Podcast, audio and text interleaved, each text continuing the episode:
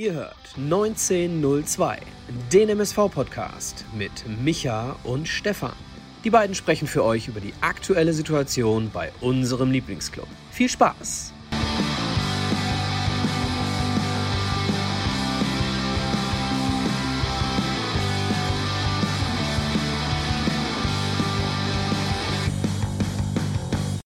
Eine neue Folge Pottbolzers 1902. Jetzt müsste ich auch zu hören sein.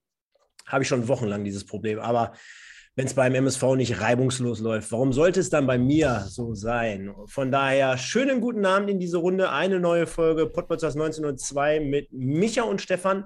Also mit zwei Stadionbesuchern vom gestrigen Tage. Der MSV Duisburg verliert sage und schreibe blamabel 5 zu 1 auf dem Betzenberg und ja, wie gesagt, der Micha und ich, wir waren dort, genauso wie auch viele, viele andere. Ihr habt uns auch im Vorfeld äh, einige Grußbotschaften zukommen lassen. Die werden wir jetzt gleich nicht alle vorlesen, aber wir werden natürlich auf viele, viele lustige Themen von gestern mal darauf eingehen, warum man eigentlich nicht in der Lage ist, irgendwie mit einem ordentlichen Stollenschuh auf so einen seifenigen Rasen zu spielen, warum man nicht in der Lage ist, einen Pass über zwei Meter mit dem linken Fuß zu spielen und, und, und. Das sind unsere Themen. Nein, Spaß beiseite. Wir wollen natürlich über die MSV-Woche sprechen. Wir, spielen, äh, wir sprechen über die Kaiserslautern-Review, die Spielnote Saber of the Week. Dann haben wir noch ein paar Fanstimmen. Und ich kann eins schon mal wieder vorwegnehmen: Trommelwirbel. Der Micha, der weiß es zu 10 Prozent.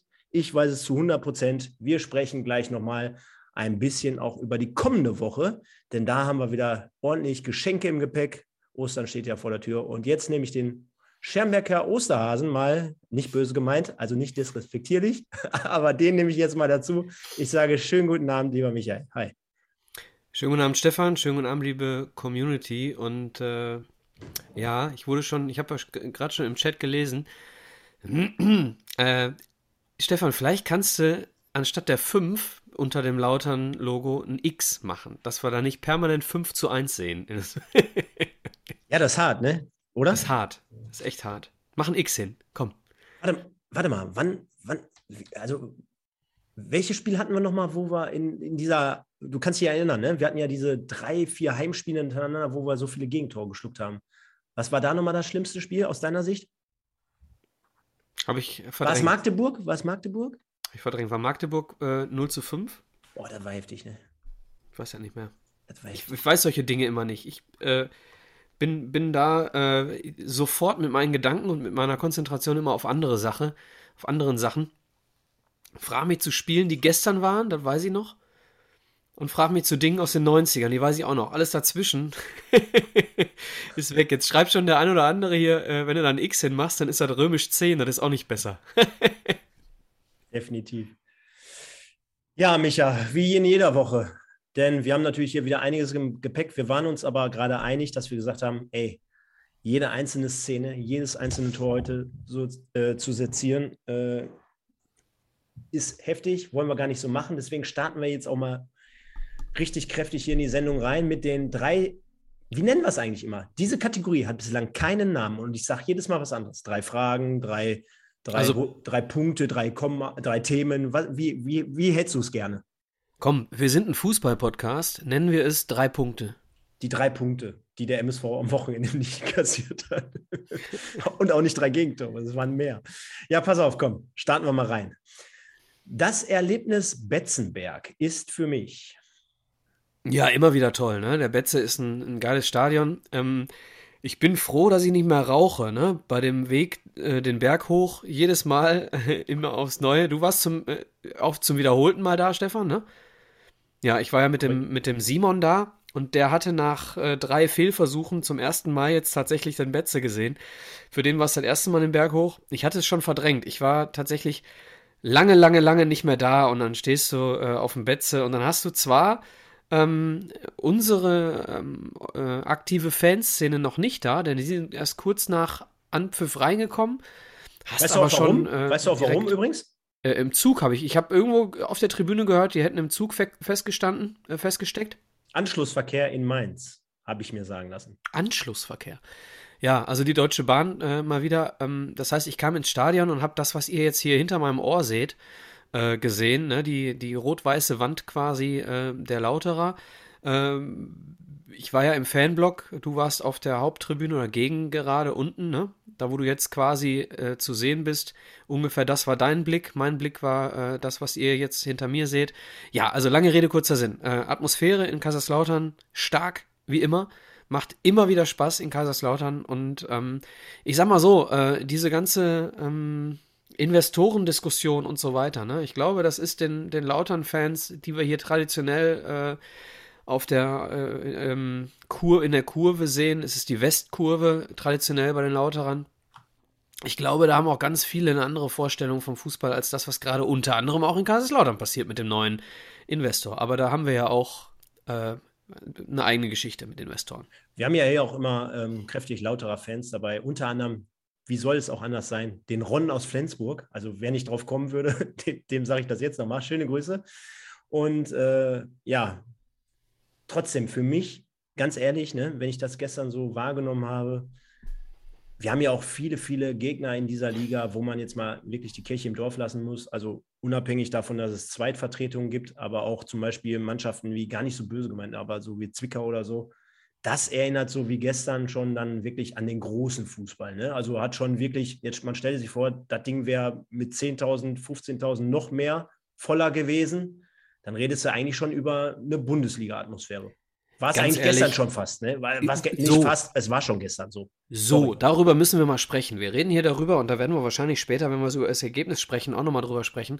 Wir reden hier von über 1000 Duisburgern, äh, die an einem verschneiten 0 Grad Samstag um 14 Uhr Anstoß in Kaiserslautern, ja, die sich alle auf den Weg gemacht haben, irgendwo zwischen 6 und 9 Uhr. So, und. Ähm, Aber lass uns gleich. Wir, wir nehmen ja, ja, ja, ich will damit, ich will eine Sache sagen. Du, nicht nur die Lauterer mit ihren äh, 26.500, ja. sondern auch die, auch die Gästefans. So, und ähm, jetzt muss man, muss man eine Sache sagen. Stefan, sag mir eine Liga in Europa, eine dritte Liga in Europa, wo wir über diese Zuschauer sprechen. Holland. Dritte Liga. Pass auf, Stefan, ich bin, das ist ein gutes Beispiel. Spaß. Nee, ist aber tatsächlich ein gutes Beispiel. Äh, schön, dass du dieses Stichwort gibst. Ich bin Karfreitag in Maastricht und werde in Maastricht abends äh, den ähm, Maastrichter Zweitliga-Club äh, mir angucken gegen Rotterdam. Kriegst du noch Tickets? Die habe ich schon. So. Pass auf. Und äh, dieses Spiel, äh, dieser Verein in der zweiten holländischen Liga hat zu Corona-Zeiten einen 2000er Schnitt und außerhalb von Corona-Zeiten ein 5000er Schnitt. So, und jetzt reden wir hier über die dritte Liga in Deutschland, ja, über Kaiserslautern. Du kannst auch von mir aus kannst auch über den MSV sprechen. Wir haben außerhalb von Corona auch einen Schnitt zwischen 12 und 15.000. Ja.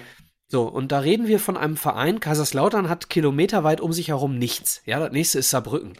So, und bei uns äh, reden wir davon, du hast Bochum, du hast Dortmund, du hast Schalke, du hast Düsseldorf, du hast äh, Köln, du hast Leverkusen, du hast, ja gut, Leverkusen streichen wir mal, aber du hast so viele, so viele Traditionsvereine um dich herum, dass du es als MSV sehr, sehr schwer hast. Und dann reden wir immer noch in der dritten Liga über eine fünfstellige Zuschauerzahl zu normalen Zeiten außerhalb von Corona. Und da müssen wir uns jetzt tatsächlich auch mal mit, einem, mit einer kleinen Gänsehaut aus dieser Vorgeschichte verabschieden. Das ist großartig. Nicht nur, dass das in Kaiserslautern passiert, sondern auch das, was beim MSV passiert, angesichts der Situation, die wir da haben. Genau. Zweiter Punkt. Wenn wir so weitermachen, dann sind wir morgen noch dran. Ach so, stimmt, das war der erste Punkt. Du brauchst ja, eine kurze Antwort. Ne? Wir haben ja gesagt, wir haben ja gesagt, wir wollen hier heute flockig durchkommen. Aber egal, flockig ist gleich nochmal ein Thema. Okay, ähm, Darmstadt 98. Auch wenn es weh tut, ich, ich kann dich damit nicht in Ruhe lassen. Also bei den Ergebnissen heute, hier kleiner Hinweis nochmal äh, äh, ab heute Abend 23 Uhr ne? 3 in 5, der News-Podcast. Ähm, also bei den Ergebnissen in der zweiten Liga, ne? Ähm, Darmstadt und Schalke sind die einzigen, die gewinnen. Ne? Okay. So, also Darmstadt wird vermutlich eine Rolle mitspielen. Vielleicht spielen sie ja Relegation, vielleicht spielt Lieberknecht ja Relegation gegen Felix Magath. ja, mal was.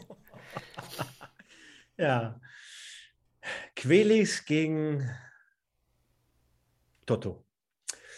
Ähm, wir können es jetzt in dieser Kategorie auch eigentlich schon traditionell halten, denn du kannst dich jetzt mehr oder weniger gerade zu Corona-Zeiten, obwohl ich habe heute festgestellt, äh, Corona ist jetzt wirklich ähm, seit heute Geschichte. Das gibt es auch gar nicht mehr, habe ich mir Was ist mit Punkt 3? Ja, der kommt ja jetzt. Ach so. Deswegen in dieser Kategorie ähm, kommt jetzt, äh, solange es äh, Corona beherrschende Thema ist, weil ich dann deswegen auch samstags abends öfter zu Hause bin, darauf wollte ich hinaus, gucke natürlich dann öfter auch das aktuelle Sportstudio. Und jetzt haben wir ja meistens so eine traditionelle Sportstudio-Frage schon an dich. Jetzt musst du mir sagen, hast du es gestern gesehen oder nicht? So, äh, bevor ich die Frage beantworte, schon mal als Information für, äh, für das äh, restliche Gespräch. Ich habe gestern viereinhalb Stunden auf dem Rückweg im Auto gesessen, das ein oder andere Kaltgetränk zu mir genommen. Äh, dann ging es mir nicht so gut tatsächlich gestern Abend. Dann habe ich heute Morgen äh, bin ich zur Arbeit gefahren und bin nach der Arbeit jetzt direkt hier am Rechner. Ich habe nichts getan. Ich habe nichts gesehen, ich habe nichts gehört, ich habe äh, den MSV unterstützt und danach gearbeitet. Also nein, ich habe es nicht gesehen. Okay, dann äh, streichen wir den Punkt, weil ich hätte dich jetzt auf Shiri Zweier angesprochen, der gestern zu Gast war und natürlich Oh nochmal vehement äh, bestritten hat, dass er jemals Geld angenommen hat. Ja, dann bin ich ja froh, dass ich die, die Frage nicht beantworten muss. Das war, das war sehr, sehr geil, wie er sich dargestellt hat. Und das Schlimme ist ja, dass er ähm, dann auch nochmal gefragt wurde, ein paar Mal, ähm, warum hat er denn äh, sein Schuldgeständnis oder warum hat er denn seine Schuld eingestanden? Und da sagte er so, ja, ich war jung und ich hatte keine andere Wahl und äh, total wir eigentlich so, was er da von sich gegeben hat und hat dementsprechend nochmal ganz klar betont, dass er dort kein Geld damals jemals entgegengenommen hat.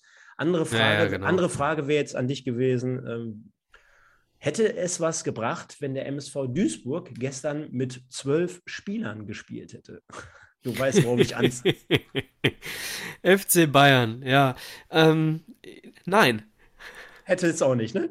Kurz und knapp. Lassen wir es einfach so stehen. Lassen wir, lassen, wir, lassen wir so stehen. Ähm, ja, äh, genau. Die, die Frage, die ich an dich habe, ist, äh, ist Will Smith ein Idiot oder hat er recht? Also, es gibt ja mehrere. Es gab ja auch die Theorien, dass es sogar ein abgekartetes Spiel war. Glaube ich zwar jetzt nicht. Äh, nachdem er aus der Academy rausgeflogen ist, beziehungsweise nicht mehr in der Academy drin ist, glaube ich, an das abgekartete Spiel nicht mehr. Es wirkte ein bisschen inszenierend, ne? Ja. Wirkte ein bisschen inszeniert. Ähm, am Ende kann man nur sagen, hey Leute, ganz egal, wir befinden uns hier äh, bei einer Oscarverleihung. Ganz egal, was äh, für eine idiotische, äh, für, für, für, für einen Witz erzählt wird, der total unter der Gürtellinie ist und das sich überhaupt nicht gehört. Aber Gewalt im Fernsehen, ganz ehrlich, Leute, Will Smith raus. Der Man in Black, ein Held meiner Kindheit. Schade. Ja, Micha, äh, springen wir dann jetzt mal ein bisschen weiter und zwar zu in die Woche. Der MSV Duisburg hat jetzt, nachdem er uns wochenlang hier gehört hat und wir gefordert haben, dass es jetzt zu einer Nachbesetzung der vakanten Stelle von Ibu kommen muss, reagiert. Und zwar mit keinem geringeren, den hatten wir, glaube ich, alle irgendwie so gefühlt gar nicht auf der Liste. Und zwar Ralf Heeskamp. Wir können jetzt gleich mal als erstes auf die zumindest wesentlichen Stationen bei Wikipedia schauen. Ja, das Schönste an der Verpflichtung von Ralf Heskamp ist schon mal, das 5 zu 1 wird nicht mehr eingeblendet bei YouTube. Ja, ja, definitiv, definitiv. Ich habe mir auch gestern Abend nochmal das erste Interview von ihm in offizieller Funktion, äh, Funktion äh, bei, bei Magenta Sport gestern angeguckt. Also Guck mal, selbst war, das habe ich nicht gesehen. da, das war gestern ein Trio, Trio, Trio Sondergleichen. Ne? Also man, man halte fest. Tobi Schäfer moderiert für Magenta Sport, Ralf Heeskamp in seinem ersten Spiel für den MSV und dann noch Expertenlegende auf was für einem Niveau, Rudi Bommer, die drei zusammen, das war grandios. Das habe ich mir gestern Abend nochmal angeguckt. um Oh halb- ich habe nichts gesehen. um halb vier äh, nachts habe ich es mir reingezogen. Ja, auf jeden Fall Ralf, Ralf Heskamp, äh, Spieler, unter anderem auch mal interessant zu sehen, mit Sicherheit, äh, bei, beim VfL Osnabrück, 267 Spiele gemacht, dann äh, bei Eintracht Braunschweig, danach nochmal bei Osnabrück, dann bei Preußen Münster, Nordhorn und Rheine. Er kommt auch gebürtig aus Rheine, ist, glaube ich, jetzt, lass mich nicht lügen, 35, äh, 57, glaube ich. Kommst du nach 35? Fün- Von 1965 bis 2000 habe ich gerechnet. Ach so, du bist in zwei Schritten gegangen. Okay. Ja, genau. So habe ich. Ich habe mir eine Brücke gebaut.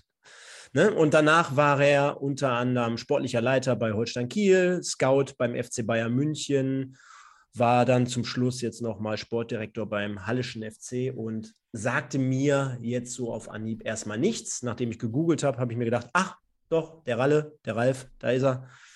Und ich wünsche ihm natürlich viel Glück. kann zu dieser Personalie, ja, Personalie relativ wenig sagen. Möchtest du, dass ich das tue? Ja, wenn du der, äh, wenn du ihm sehr nahe stehst, dann kannst du jetzt ja aus dem Nähkästchen plaudern. Also, Punkt 1, ich stehe ihm nicht nahe. Äh, Punkt 2, ich ähm, habe mich vorher mit ihm auch überhaupt nicht befasst. Ich habe auch nichts gesehen von seinem Interview. Ich kann also nichts zum ersten Eindruck über die Art und Weise der Kommunikation sprechen. Das ist ja immer für mich ein ganz wichtiges Zeichen. Du erinnerst dich an das erste, an die erste Pressekonferenz mit Hagen Schmidt, die mir schon mal so einen, so einen leichten Eindruck von ihm vermittelt hat. Und das kann ich also jetzt bei ähm, Ralf Heskamp nicht machen. Was ich machen kann, ist ähm, die Meinung von zahlreichen Halle- und Osnabrück-Fans, die äh, im Internet kommentiert haben, dass er jetzt für uns tätig ist, die Osnabrücker und die Hallenser, äh, die ihn da, zumindest die, die kommentiert haben, allesamt in ein gutes Licht stellen. Er hat, und das ist jetzt so meine Erinnerung, wenn man die letzte Station in Halle nimmt, ähm, 2018 im April ist er nach Halle gegangen und die Saison 18-19 war die Saison, in, dem, in, in der Halle als Fünfter abgeschlossen hat. War das die Saison, wo wir, äh, was war das? Sind wir da abgestiegen? Sind wir da, was war das bei uns? Ich habe jetzt, ich habe jetzt gerade gar nicht zugehört, wenn ich, ich bin. Du hast nicht so schön. Ja, nein, weil ich schon äh, vorbereite für jetzt gleich. Das, ich habe gedacht, du bist so. Also, also gedacht, pass auf. Du bist nur ein Experte, du kannst hier jetzt mal zwei Minuten überbrücken, habe ich gedacht. Also er hat auf jeden Fall einen Teil dazu beigetragen, äh, oder einen großen Teil auch dazu beigetragen, zu der Mannschaft, die unser Thorsten Lieberknecht äh, als sehr, sehr starke Hallenser Mannschaft dargestellt hat, als Aufstiegsfavorit äh, auch betitelt hat. Ähm, das äh, hat er mit verursacht. Er hat den Transfer und damit schließen wir dann gleich vermutlich ungewollt die Brücke zum ersten FCK und äh, auch zum äh, zum Spiel von gestern. Er hat auch den Transfer von Boyd nach Kaiserslautern eingetütet äh, aus Halle, hat dem äh, Ralf? FC. Ralf? Bitte? Der Ralf? Ja. Also ist er indirekt schuld, dass wir gestern 5-1 verloren haben? Also, wenn mich nicht alles täuscht, hat er im Winter noch diesen Transfer eingetütet. Ich bin mir nicht sicher, aber kannst du gerne mal nachschauen. Dann hat er sich ja indirekt ein Einsnest gelegt. Hat er sich ein Einsnest gelegt, hat aber seinem Arbeitgeber damals noch ein ordentliches Sümmchen in die, in die Kasse gespielt. so, und das ist ja dann eher ähm, so das, was uns interessiert, dass du eben auch schlau äh, ähm, ja, arbeitest, so für deinen Verein, finanziell schlau. Ne? Mhm. Ähm, kann ich jetzt nicht 100% sagen, äh, ob, ob er da schon da war. Ich meine, die Hallenser haben, haben das so geäußert im Internet, dass er äh, das noch gemacht hat. Egal. Also, ich kann sagen, dass ich ihn sehr sympathisch finde, wenn ich mir das Foto angucke. Das klingt jetzt vielleicht ein bisschen albern, aber ich empfinde manchmal, wenn ich Leute zum ersten Mal sehe, direkt einen Menschen als unsympathisch. Und äh, weil ich das Gefühl habe, da, da steckt ein bisschen was Verlogenes hinter, ein bisschen was äh, Durchtriebenes hinter.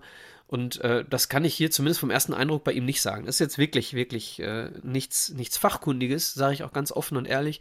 Aber der erste Eindruck, den ich hier habe von, von, von Fotos und so weiter, ist ein positiver. Einen anderen kann ich nicht nennen. Da würde ich dich bitten, frag mich nochmal, wenn wir die Transferphase haben, wenn, wenn es darum geht, welcher Duisburger wird, äh, wird gehalten, welcher Duisburger wird abgegeben, obwohl der Vertrag vielleicht noch läuft.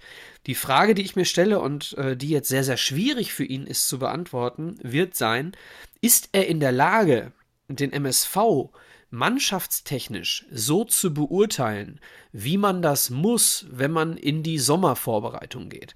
Heißt, ist Ralf Heskamp in der Lage dazu, ähm, nur um einen Namen zu nennen, ohne das zu bewerten, ich bewerte das jetzt bewusst nicht, aber ist Ralf Heskamp in der Lage, Marvin Ajani richtig zu bewerten am Ende seiner ersten Saison für den MSV. Nur mal, um ein Beispiel zu nennen, damit sich jeder Fan sein eigenes Bild äh, machen kann. Kann er das? Ist das die, Fra ist die Frage, Stefan. Kann er das, nachdem er im April einsteigt? Marvin, what? Äh, werden wir sehen, wie du gerade sagtest, ne? Also ich behaupte mal, jemand, der jetzt auf diesem Niveau im Geschäft ist, und du hast ja gerade selber gesagt, ähm, war bis vor kurzem noch beim Hallischen FC.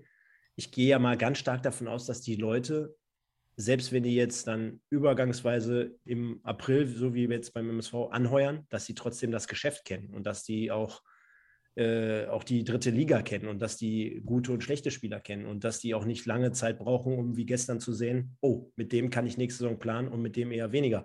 Also wenn es dann jetzt darum ginge, dass er jetzt hier irgendwie noch ein halbes Jahr Anlaufzeit bräuchte, wie bei dem einen oder anderen in der Probezeit bei mir beispielsweise auf Arbeit, dann Prost Mattes, sondern du brauchst ja jetzt einen, der sofort volle Kanne reingeht und äh, das Geschäft kennt, der im Hintergrund schon eine Liste von Spielern hat, die machbar sind für den MSV und da bin ich ganz zuversichtlich, dass äh, die Leute zumindest im Vorfeld darüber gesprochen haben, dass das jetzt auch sofort umsetzbar ist. Ne? Ja, aber glaubst du, ja, ich, ich, ja sein Netzwerk äh, muss gut sein, ne? wenn er, wenn er für, für Bayern gescoutet hat, wenn er in Osnabrück war, wenn er in Halle war und so weiter. Er wird ein gutes Netzwerk haben. Er ist auch nicht der Jüngste. Das heißt, er hat eine Menge Zeit gehabt, sich ein gutes Netzwerk aufzubauen. Aber ist, wird er sich die gesamte Saison des MSV intensiv anschauen oder hat er sie intensiv gesehen bisher, sodass er wirklich beurteilen kann, dass er ein, eine Diskussionsgrundlage als Gesprächspartner zu Hagen Schmidt bildet, wenn es darum geht, welche von den Spielern, immer alles gesetzt den Fall, wir halten die Klasse, dreimal auf Holz geklopft, welche von diesen Spielern helfen uns in der Zukunft weiter? So, und das ist die große Frage, die ich mir stelle.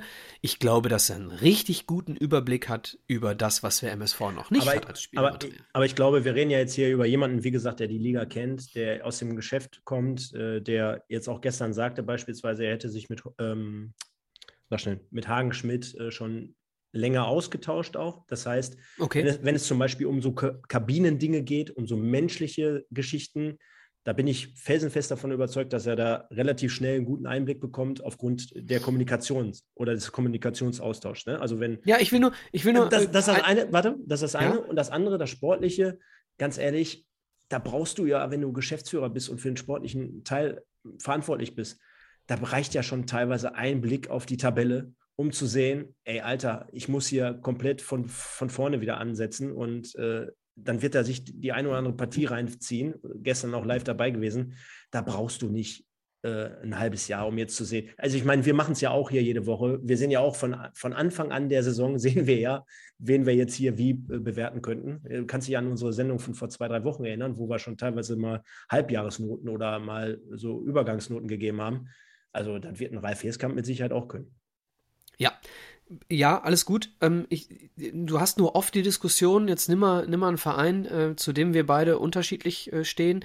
Nimm mal den FC Bayern. Ähm, da ist immer die Diskussion, ähm, da hat ein Verein eine Philosophie, ja, und wie viel, ähm, wie viel Philosophie und wie viel Trainer entscheidet über eine Verpflichtung.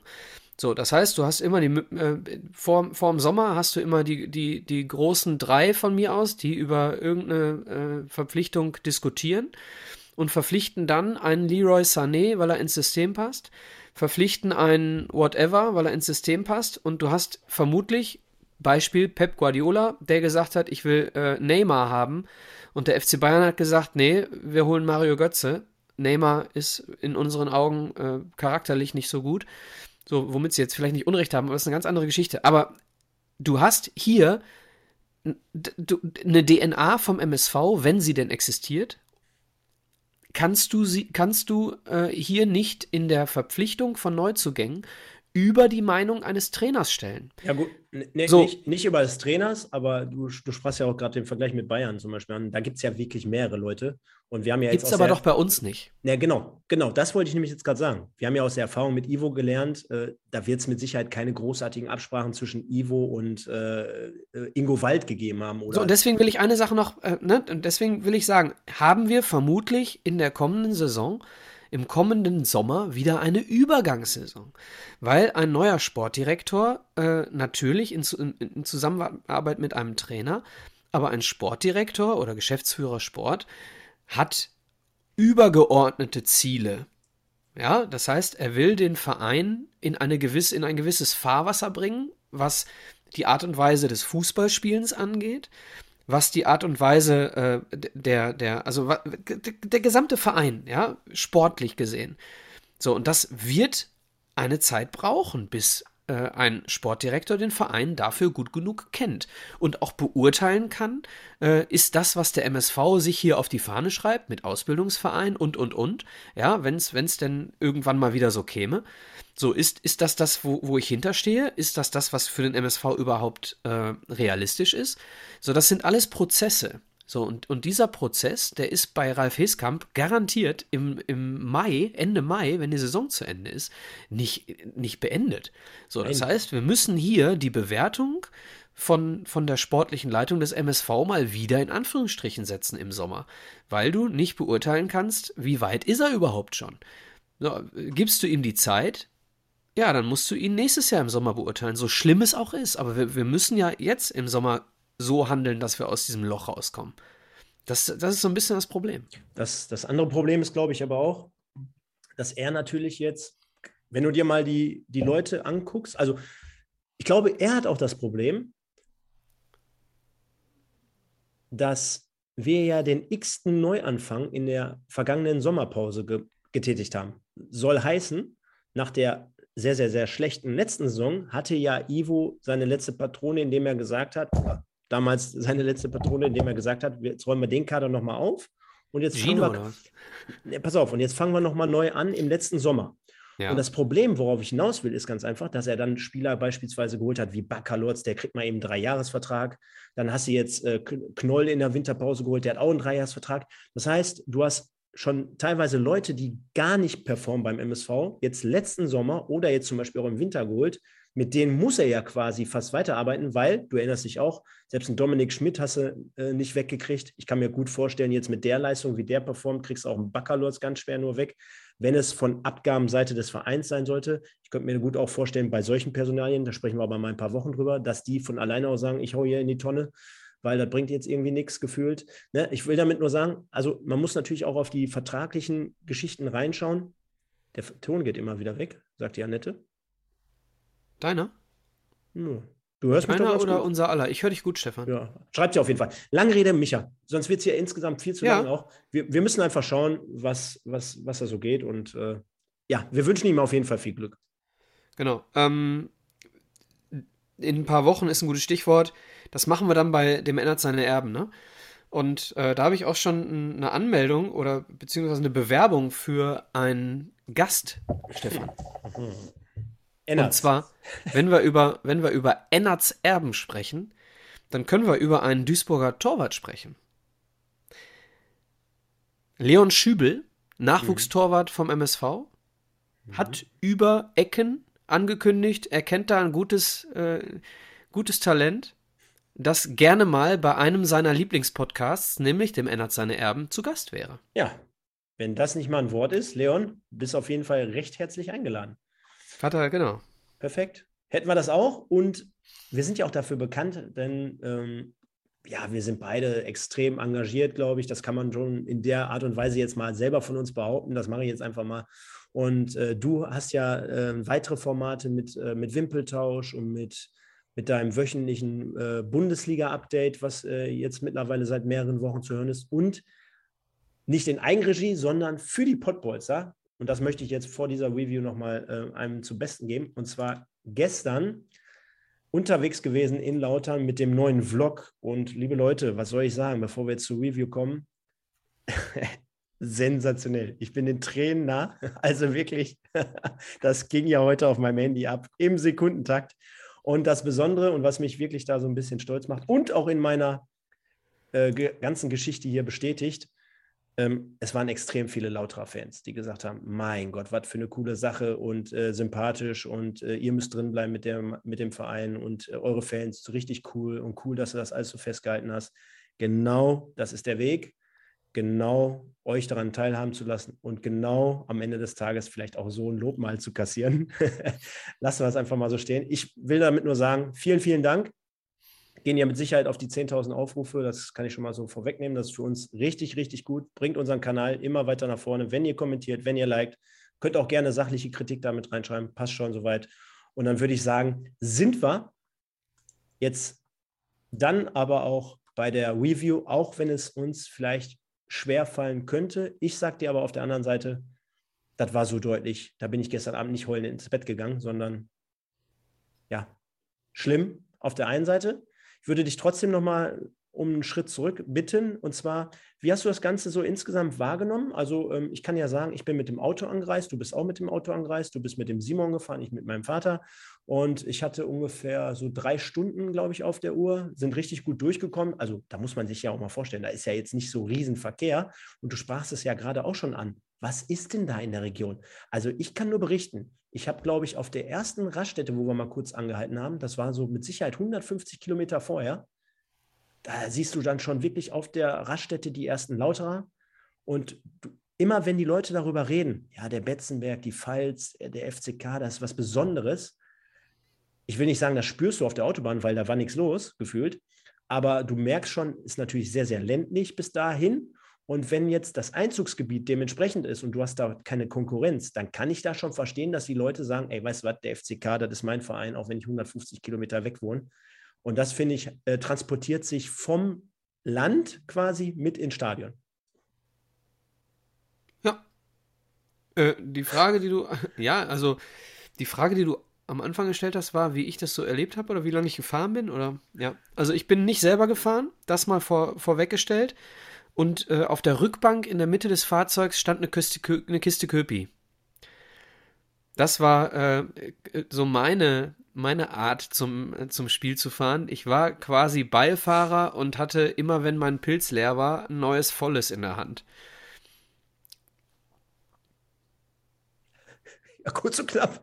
Ja, wir haben ich, noch nicht viel Zeit. Ich, ja, genau. Ne? Und dann, wie gesagt, äh, du im Gästebereich beim MSV, ich dann Haupttribüne, sehr, sehr, ja, was hatten wir? Zweite Reihe eigentlich, äh, die Karten nachher, weil wir hatten noch spezielle Verzehrkarten dazu bekommen, aber das ist ein anderes Thema, will jetzt gar nicht die Leute langweilen. Und ja, dann habe ich es aber mehr oder weniger genauso wie es auch im Vlog beispielsweise angerissen wurde, sehr, sehr stimmungsvoll, sehr, sehr atmosphärisch genossen. Also auch mit der Pfälzer Hymne, dann glaube ich mit, mit dem Fahnenmeer. Ey, ganz ehrlich, dieses Fahnenmeer, das, das kenne ich eigentlich nur von vor 10, 20 Jahren. Das ist wirklich noch dieses Oldschool-mäßige, weil ich kenne kaum noch ein Stadion, wo so viele Fahnen dann erst recht auf einer Tribüne waren.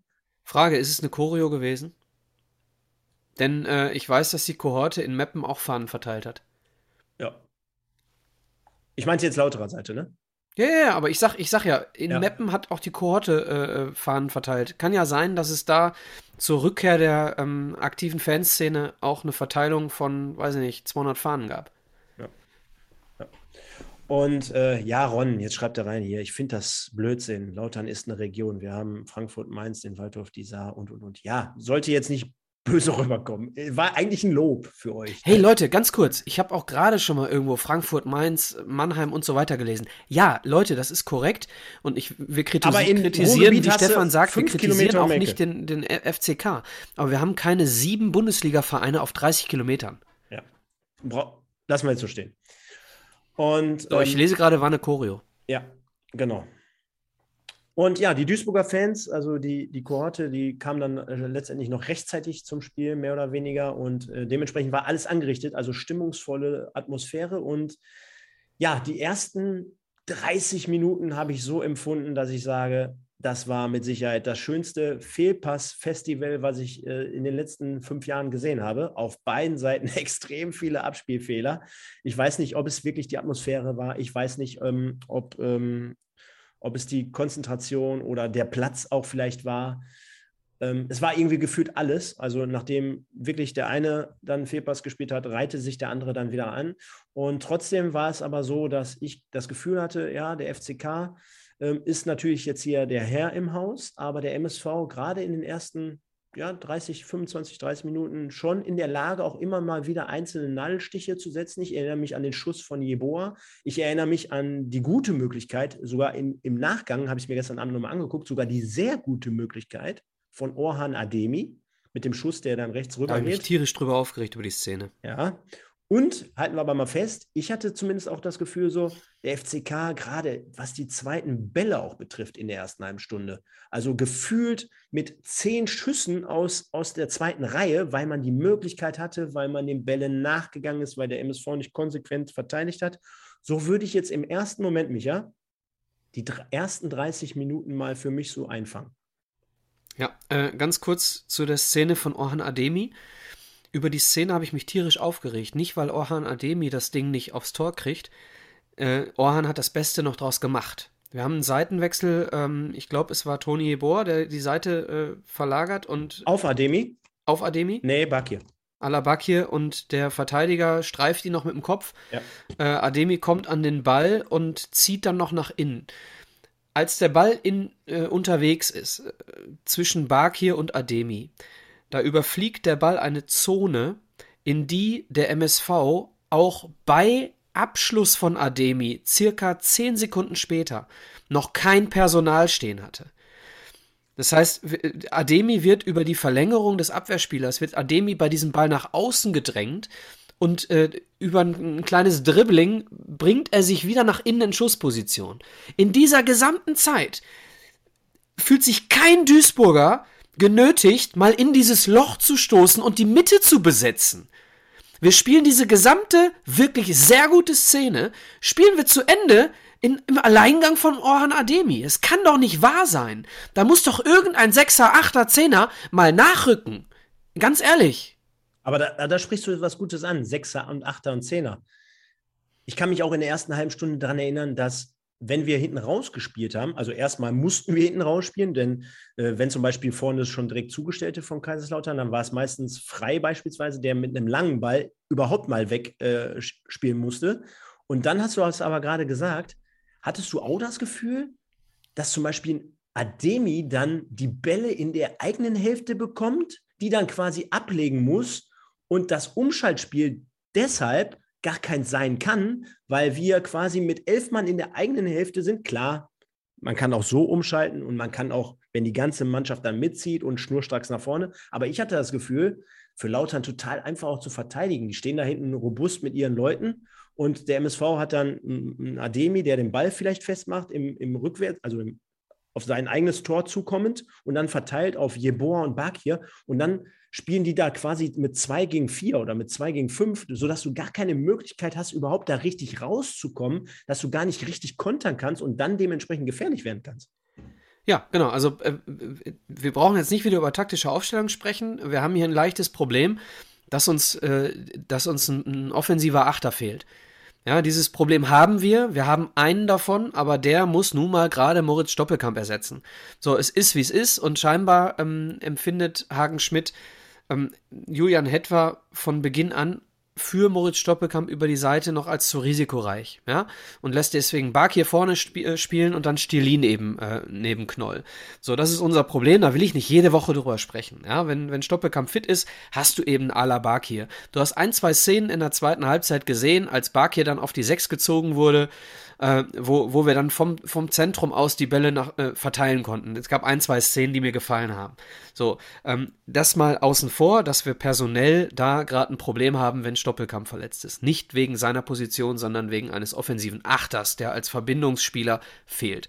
So, aber äh, in dieser einen Szene war es dann eben nicht irgendwie ein, ein, ein Personal wie, wie Stierlin oder, oder Knoll, der mir da äh, nicht gefallen hat, sondern der Ball fliegt, wie gesagt, über einen langen Zeitraum und, und Toni Jeboa joggt Richtung äh, 16er. Ja, so, da muss er mal reinziehen, da muss er mal in die Mitte ziehen. So, und ich, hab, ich weiß nicht, ob es eine Ansage war, geht nicht mit zu vielen äh, Leuten nach vorne, lasst euch nicht auskontern, weiß ich nicht, kann auch eine Ansage vom Trainer sein. Spielt so ein Ding äh, ähnlich, ähnlich wie es, äh, wer ist es, lass mich kurz drüber nachdenken, irgendeine Mannschaft, Bochum. Ja, ähnlich wie es Bochum spielt, Bochum in der ersten Liga äh, zieht auch maximal mit drei Spielern nach vorne, wenn sie den Ball haben, um eben äh, sich, sich keins in Ballbesitz zu fangen, ja. So, das kann eine Ansage vom Trainer sein, die kann, wie man jetzt bei Bochum sieht, auch ganz gut funktionieren. Die haben jetzt in Hoffenheim auch gewonnen. Kann sein. So, dann ist es okay. Trotzdem ist so eine Situation, wenn du dann mal den Ball hast, da musst du dann auch mal selber drüber nachdenken und in dieses Loch stoßen. Und, und Toni Jeboa, den loben wir jede Woche, der hat eine Offensiv-DNA, ne? Der kann da auch mal in dieses Loch stoßen. So, ähm, so, das waren aber zwei, ganz ehrlich, Stefan, zwei Szenen. Zwei Szenen in der ersten Halbzeit. Äh, einmal Jeboa und einmal Ademi. Und äh, das war in meinen Augen dann auch schon alles. Ne? Und der Rest war Was? Verteidigen. Und äh, es, es war wieder mal, wieder mal so, so ein Spiel. Ich will nachher auch bitte keinen Saber of the Week nennen müssen. Möchte ich nicht. Äh, aber es war wieder so ein Spiel, wo du, äh, Beispiel Vincent Gembalis, ne? Äh, wo du siehst, wie geil der Typ kicken kann, wenn er den Ball hat. Und wie schlecht der Typ verteidigen kann, wenn er den Ball nicht, nicht hat. In der zweiten Halbzeit sieht er zweimal bei zwei Gegentoren richtig schlecht aus. Ne? In der ersten Halbzeit hat er das ein oder andere Mal das Anlaufen der Lauterer ganz gut ausgespielt. So, das sind zwei Gesichter, äh, die, die ganz viele Spieler haben. Ich hatte mir natürlich gestern schon Gedanken gemacht, was, was man ja heute so sagen kann. Und wir haben uns ja gerade geeinigt, dass wir jetzt hier nicht in die komplette Analyse dieser Aktion gehen wollen. Ähm, nee, sorry. Ich, ja. ich, ich, ich versuche es jetzt einfach mal, trotzdem. Und ohne das jetzt als Fazit vorwegzunehmen, aber das, das brennt mir jetzt gerade auf der Seele, weil ich jetzt ihr mir gerade in der Ausstellung nochmal aufgerufen habe. Und zwar du kennst ja immer das, was heutzutage auch sehr, sehr gerne genommen wird, dieser, dieser Vergleich zwischen Herren- und Schülermannschaft oder zwischen Herrenfußball und, und, äh, und äh, Jugendmannschaft als Beispiel. Wenn ich mir jetzt mal die Ausstellung angucke, ne, darüber hatten wir noch gar nicht gesprochen. Ja. Ähm, da siehst du auf der Bank Buhadus, Felscher, Pusch, Baccalords, Quadvo, Velkov, Stoppe kommt nicht dabei und Steurer auch nicht dabei. Mhm.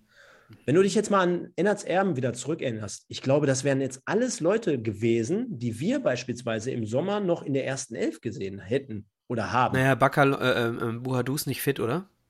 Ja, darum geht es mir jetzt gar nicht. Ja. Ich will jetzt nicht sagen, der Tagen, ne?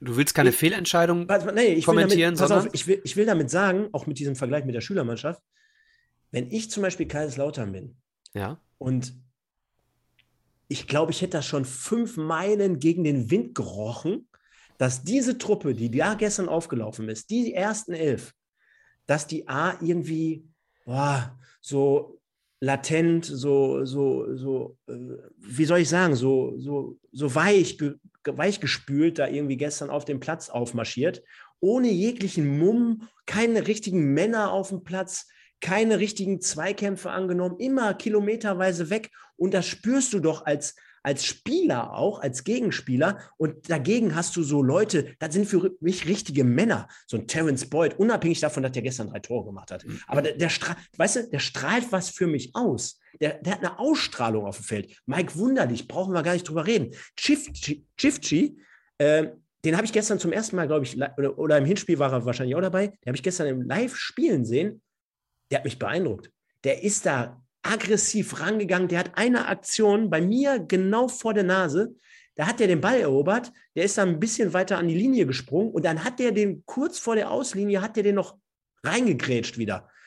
Absoluter Leader. Auch Übersicht gehabt. Hinten die Kanten, Tomia, Kraus, Winkler, brauche ich gar nicht drüber reden. Ja, die, Ausstrahlung, das, was du verkörperst, was du mitbringst. Und der MSV dagegen, ich glaube, wenn die, als sie rausgekommen sind aus dem Spielertunnel, sich warm gemacht haben, dann haben die anderen sich schon kaputt gelacht. Das ist doch keine, das ist doch keine Männermannschaft, die da irgendwie was gestern hätte ausrichten können. Ich glaube, da hätte sie jeden im Stadion fragen können. Da wusstest du vorher, dass das Spiel verloren geht. Sorry, also das musste ich jetzt mal loswerden. Und ich will damit nur sagen, dass alleine, auch wenn die anderen, die anderen haben ja auch einen Grund, warum die draußen sind. Es hat ja auch einen Grund, warum Brettschneider ausgewechselt wird. Und der einzige Linksverteidiger, den wir dann noch auf der Bank haben, mit Quadvo, wird nicht eingewechselt, sondern kommt Rolf Felscher wieder für links. So, dann ist mir schon alles klar. Nur, ich finde, gerade auch beim Fußball, du musst, und wir reden hier jede Woche immer von Vierer, Fünferkette, Dreierkette, verschieben, die Acht, die Zehn, bla bla bla.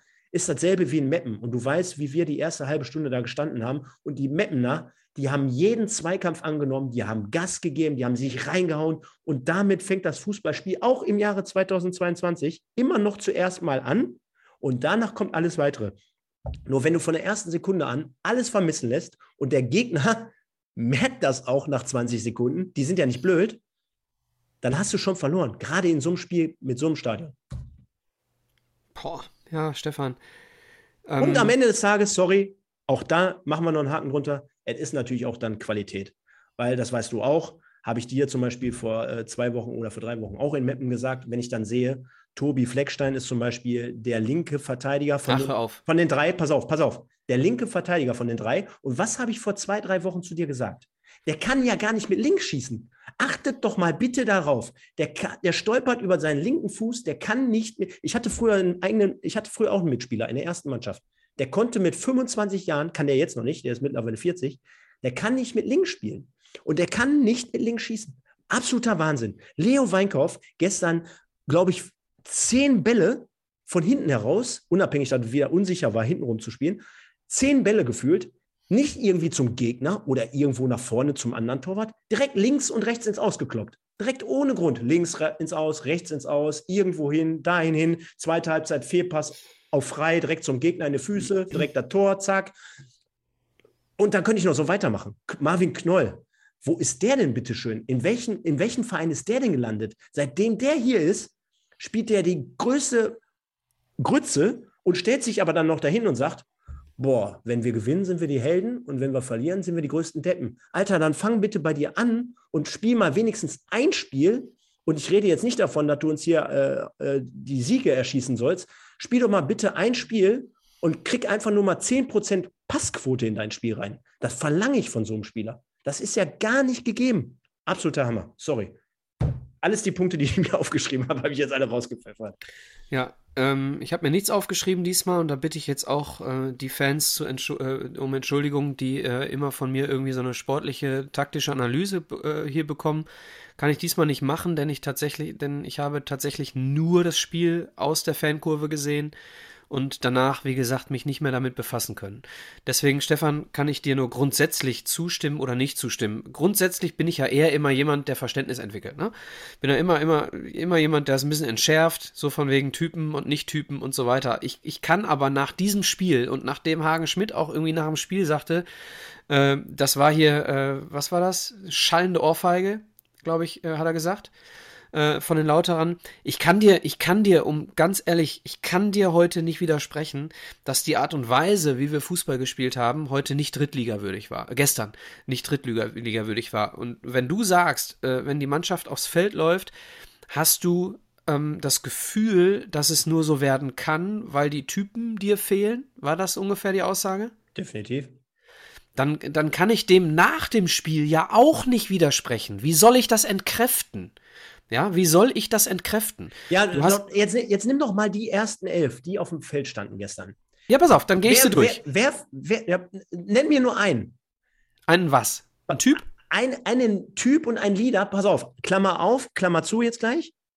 Marvin Knoll, der es eigentlich sein sollte und der auch das Renommee hat und den Namen hat, der es aber seit Januar nicht ansatzweise ist. Dann nenn mir noch einen weiteren, der in so einem Hexenkessel bei einer schwierigen Situation unabhängig von Bakir beispielsweise, dass er ein Talent ist und dass er die letzten Wochen sehr, sehr gut performt hat, nennen mir einen jetzt in einer schwierigen Situation auf dem Betzenberg, der dort gesagt hätte, ey, wisst ihr was, Leute, ihr könnt mich jetzt mal alle, das kann doch nicht wahr sein. Ich krempel jetzt hier die Ärmel hoch und ziehe euch alle mit. Nenn mir davon einen.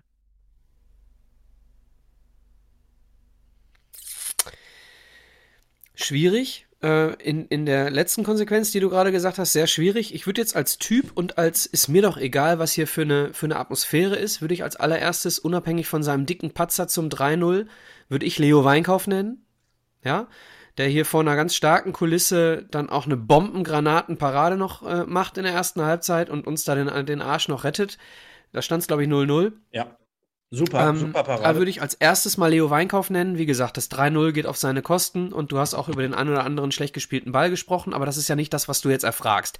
Du erfragst ja jetzt Typen und wenn du Leo Weinkauf beim Aufwärmen siehst, äh, wie er sich heiß macht, äh, dann ist er so ein Typ. Dann bin ich da vollkommen, vollkommen, würde ich ihn vollkommen nennen. Aber er ist von hinten eben auch nicht in der Lage, mal eben mit seinen dicken Torwarthandschuhpranken sich einen Sechser äh, zu schnappen und den am Nacken zu packen und den aufzurütteln.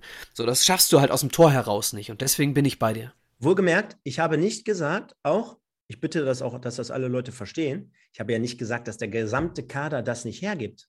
Ich habe gesagt, dass wir mit einer Intention in die, Sen in die Saison gegangen sind, wo wir gedacht haben, dass von den neun Leuten, die gestern nicht in der Stammelf gespielt haben, dass ja eigentlich potenzielle Stammspieler und Kandidaten dabei gewesen wären. Ne? Nochmal, Boadus nicht von Anfang an, Fälscher nicht von Anfang an, Push, Bakalorz, Quadvo, selbst Welkow äh, hatten wir am Anfang, kannst dich daran erinnern, in Ennertserben noch vor der Saison, äh, Stoppelkamp nicht dabei, Steurer nicht dabei. So, und bei den ganzen genannten, da sind mit Sicherheit Typen dabei, brauchen wir nicht drüber reden. Aber man sieht schon, wie sich die Saison beim MSV entwickelt hat, wie Hagen Schmidt jetzt so mehr oder weniger auch vielleicht einen Stamm gefunden hat oder seine, seine Leute gefunden hat, nachdem er dann hin und wieder nochmal feinjustiert hat, ne? ähm, nachdem er dann jetzt mehr oder weniger auf Kontinuität setzen will, alles in Ordnung. Nur du siehst ganz einfach, wie sich das Blatt der Mannschaft innerhalb einer Saison drehen kann. Und ja. auch der Personalien. Ja, wir müssen, wir müssen hier, bevor wir über Typen sprechen, müssen wir über Qualität sprechen. Ne? Das kommt ja, noch on top. Das kommt noch on top. Aber, ja, aber das ist ja die Grund, das ist ja die Grundlage. Ne? Und wenn wir hier schon bei über 120 Zuschauern ganz viele Lauterer dabei haben, müssen wir hier äh, den FCK tatsächlich mal äh, auch nennen. Ja. Denn der FCK hat äh, noch eine ganz andere Kategorie, finde ich, als wir das auswärts in Braunschweig hatten. Hat der FCK uns gezeigt, in diesem Spiel uns gezeigt, äh, dass sie qualitativ deutlich stärker waren als wir.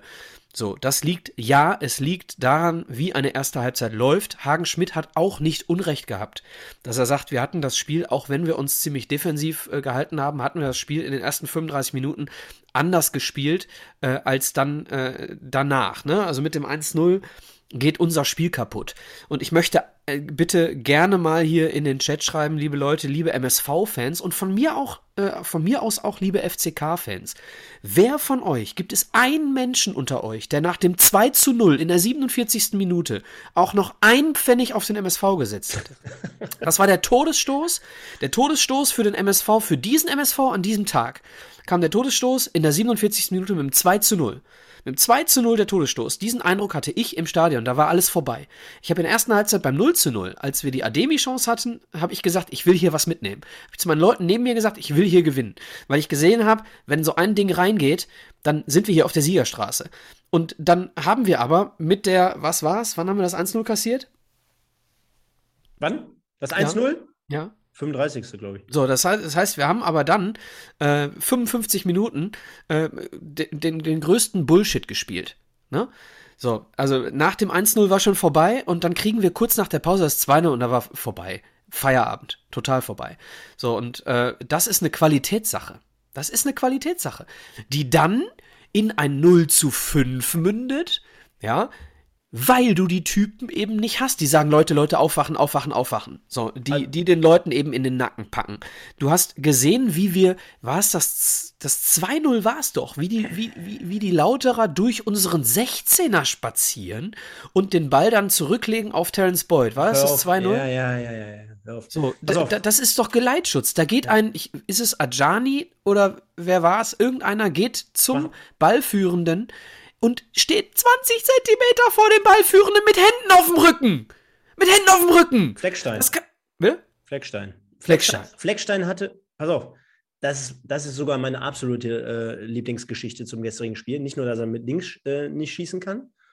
Tobi Fleckstein, habe ich mir gestern angeguckt, auch noch in meiner Zusammenfassung, bei, jeden gefährliche, bei jeder gefährlichen Szene, müsst ihr euch mal angucken, bei, ich glaube, der SWR hat gestern auch nochmal eine Zusammenfassung gemacht, die ging, glaube ich, sogar acht Minuten ungefähr. Äh, bei jeder gefährlichen Szene, Micha, und du kennst ja die Thematik, erste, zweite Bundesliga, ne? Äh, ist, es ein, ist es ein aktives Handspiel, ist es ein passives Handspiel? Und, ja, Moment, auf, warte, da reden warte, wir von Flankenverhinderung, warte, aber nicht am Mann. Warte, warte.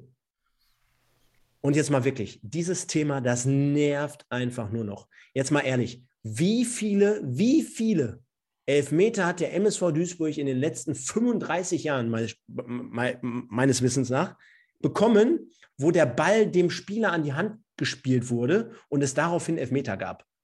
Zehnmal, 20 Mal, 40 Mal in den ganzen Jahren ist doch nichts. So, wie viele davon hat Tobi Fleckstein verursacht? Ein vielleicht? Okay, ist doch nichts. Aber du kannst doch, ganz ehrlich, hast du schon mal versucht, ohne Hände Fußball zu spielen? Also indem du dir die hinten abbindest. Der hat, pass auf, der hat in jeder Situation rund um den 16er, hat der seine Hände destruktiv hinter seinem Rücken verschränkt. Ja, sorry, jetzt müssen wir, müssen wir mal, ich bin voll bei dir und ich bin nach dem gestrigen Spiel, bin ich auch alles andere als ein Fan von, von Tobi Fleckstein. Ich habe während der gesamten ersten Halbzeit schon das Gefühl gehabt, äh, hier ist unser größter Unsicherheitsfaktor mit Tobi Fleckstein. Ne?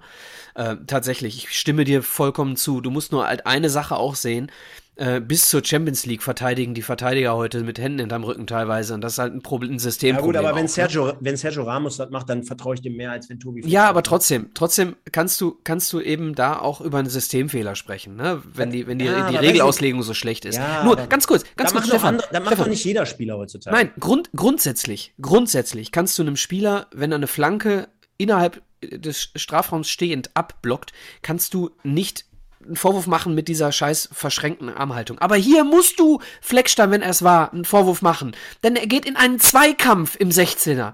Er, er blockt nicht aus zwei, drei Metern eine Flanke. Er geht in einen Zweikampf im 16er mit Händen hinterm Rücken. So, und das ist der Punkt. Und, und wenn du dir im, im, beim 3-0 wird Gembalis getunnelt auf Sackhöhe, sorry für die Wortwahl, auf Sackhöhe getunnelt, das musst du auch erstmal schaffen. Und beim 4-0 will ein Tunnel verhindern und, und, und macht und, und stellt sich als, als, als, weiß ich nicht, als 100 Kilo Hühne, der nur Muskeln besitzt und runtergerutschte Stutzen, stellt er sich vor den Terence Boyd, ist es glaube ich auch wieder, und blockt einen Schuss mit zwei nebeneinander äh, stehenden Füßen, wo er dann ganz seelenruhig ins lange Eck einschieben kann. Stefan, wie verteidigen wir denn? Das eine, das 2-0 verteidigen. Ah, warte, warte, du, du, bist schon, du bist viel zu weit. Willst du jetzt jedes Tor angehen? Ich wollte nee. alle Tore zusammenfassen. Ja, dann mach, dann mach weiter. 2-0 verteidigen wir mit Händen unterm, hinterm Rücken am Mann. Geht gar nicht. 3-0 Fehlpass Weinkauf. Tunnel von äh, Gembalis auf, auf äh, Mitte Oberschenkelhöhe. Äh, 4-0. Gembalis verteidigt mit geschlossenen Füßen. Ein Schuss von Terence Boyd, der flach ins, ins Eck geht. Äh, und nee, das war das 5-0, Entschuldigung. Das war das 5-0 und ein 4-0 war ein Eckball. Ein 4-0 war ein Eckball, wo, wo, wo drei Duisburger, nee, drei Lauterer zum Kopfball gehen und kein Duisburger auch nur hochspringt. Genau, und wo man traditionell auch nicht Mann. mehr, wo man es traditionell nicht mehr für möglich hält, auch mal die, die Pfosten zu besetzen. Das verstehe ich sowieso nicht. Warum Ach, du brauchst doch einfach mal nur hochspringen. Ist doch egal. Warum muss weißt du wofür, nee, Stefan? Nee, weißt Stefan. du, was mich, nee, weißt, was mich stört? Warum muss man heutzutage alles über den Haufen werfen, was früher gemacht wurde? Ja, du musst jetzt, ja. Ne? Du musst jetzt auch nicht äh, irgendwie ins, in, äh, in, ins Team Peter Neuruhr rutschen und, und Manndeckung fordern. Darum geht es auch nicht. Pfosten Nein. besetzen bin ich bei dir. Ja, Pfosten besetzen bin ich bei dir, aber wenn du, wenn drei Lauterer zum Kopfball hochsteigen und kein Duisburger ist dabei, der nächste, der da steht, ist irgendwo, glaube ich, noch äh, Rolf Felscher, der aber auch nicht mit hochspringt, dann ist das ein Armutszeugnis für eine Verteidigung von einem Eckball. So, und dann die, die größte Energie, der, die größte Energie, die gefühlte größte Energieleistung eines Duisburgers gestern war ein Jubel bei einem 1-5 von Kolja Pusch. Ganz ehrlich, was ist das denn bitte für eine Idee gewesen? Da kommen wir gleich noch zu. Da kommen wir gleich noch zu. Da haben wir sie nochmal separat. Sehr, sehr gut schon mal auf den Punkt gebracht bisher. Ich würde noch um eine Kleinigkeit ergänzen. Das 1-0. Und das ist ja grandios, wie die Lautra uns da auseinander. Oh, Pass auf, oh ja, nee, nee, habe nee, ich auch eine Meinung zu. Ist, ist, ist ja grandios, wie die Lautra uns da auseinandergenommen haben, spielerisch. Also das 1 zu 0, da hat der MSV ja keine Chance. Also wir hatten ja gerade ja auch das ein oder andere Mal das Thema, der FCK, eine ganz höhere Qualität. Du sprachst es doch gerade an.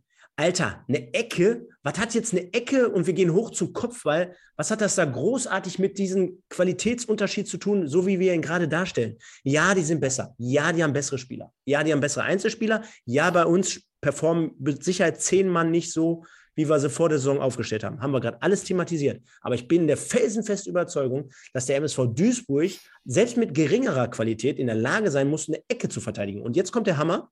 Das 1 zu 0 das hat für mich auch nichts mit Qualität zu tun. Darf ich was dazu das sagen? Das hat für mich einfach nur ein bisschen mit Grips zu tun, denn wir sehen jetzt hier gerade auf Höhe des 16-Meter-Raums, sehen wir einen Einwurf.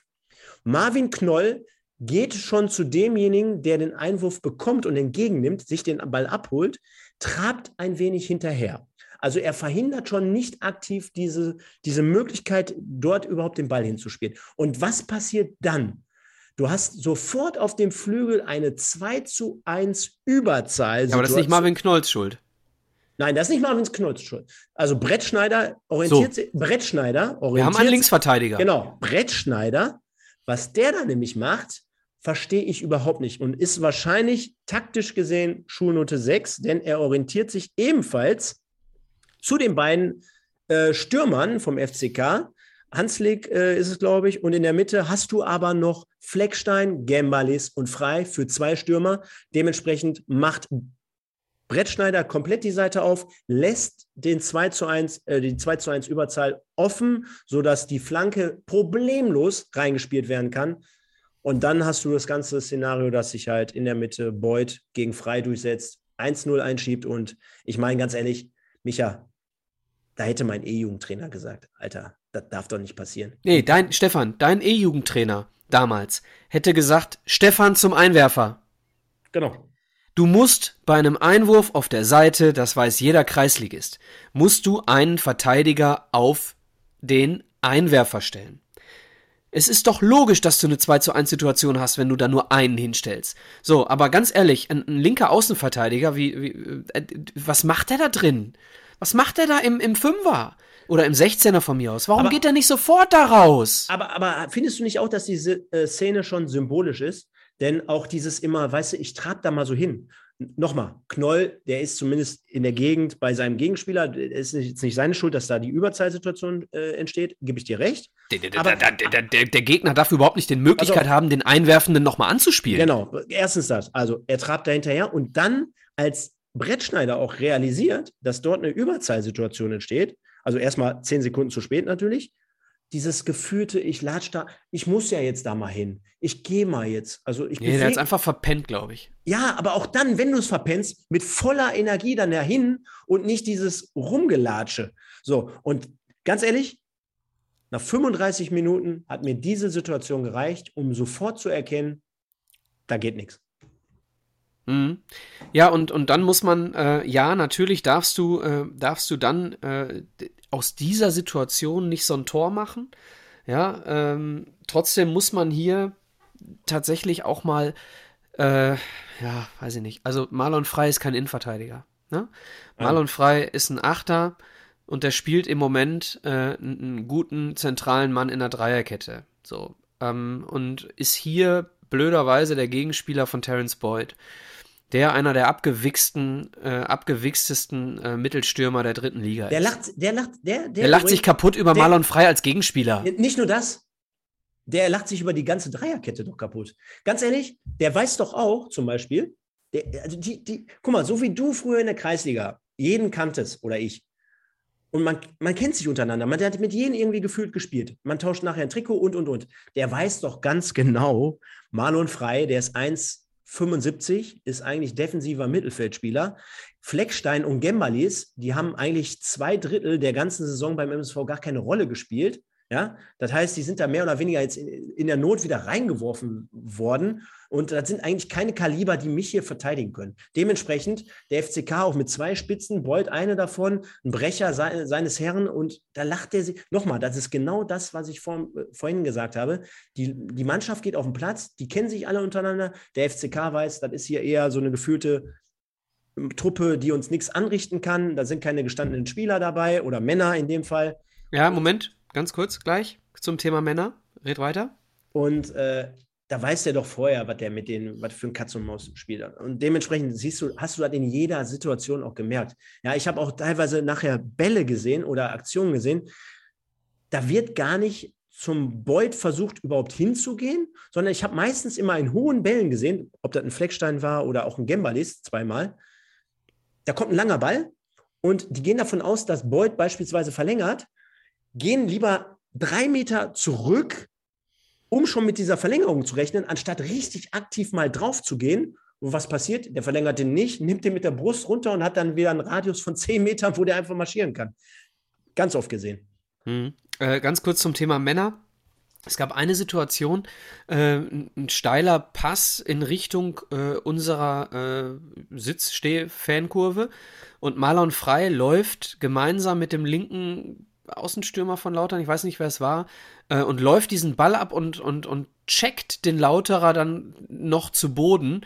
Ja, wo du schon gemerkt hast, äh, Marlon Frey ist schon ein ganz geiler Typ, so als Libero, ne? Ja, ja. In Anführungsstrichen Libero. Deswegen würde ich Marlon Frey jetzt hier nicht, äh, nicht streitig machen, ein Typ zu sein, ein Mann zu sein und ordentlich äh, äh, Ja, äh, aber Micha- knickern. Micha- Micha- aber er ist kein Innenverteidiger. So, er ist eben im Zweikampf bei einem Ja, Ball, der von außen kommt, kein Innenverteidiger, der Terence Boyd äh, da äh, auseinandernehmen kann und der, der die, die, die Bildung hat, zu wissen, wann du hinter und wann du vor den Stürmer musst. Ja. So, das hat er einfach nicht genossen, diese Ausbildung. Punkt. Und, und du darfst eins nicht vergessen, jetzt mal wirklich, Hand aufs Herz.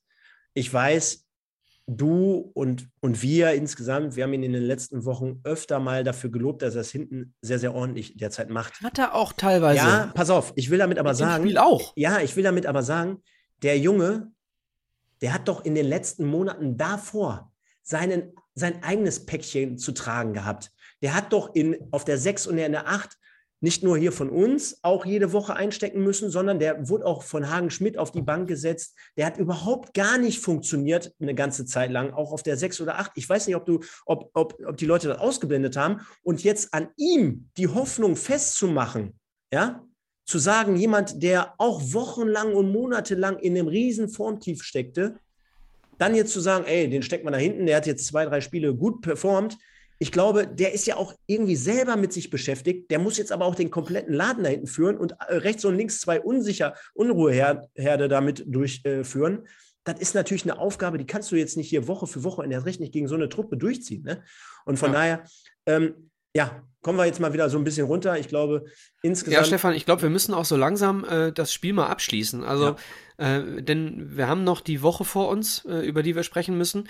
Äh, Nochmal, wir, wir kriegen auch hier das ein oder andere positive Feedback von Lauteran. Vielen, vielen Dank, dass ihr heute dabei seid. Ähm, wir haben es trotzdem gehasst, gestern bei euch zu verlieren. und ich muss dazu sagen, da, da, da wurde ich auch in dem Vlog angeschrieben. Ähm, Stefan, ich hoffe, dir hat das Bier und die Wurst geschmeckt. Ich muss ganz ehrlich sagen, also ich weiß gar nicht, ob du es mitbekommen Nein, hast. das Bier hat nicht geschmeckt. Ey, ganz ehrlich, Es war Krombacher. ich musste auch 30 Minuten anstehen, ne?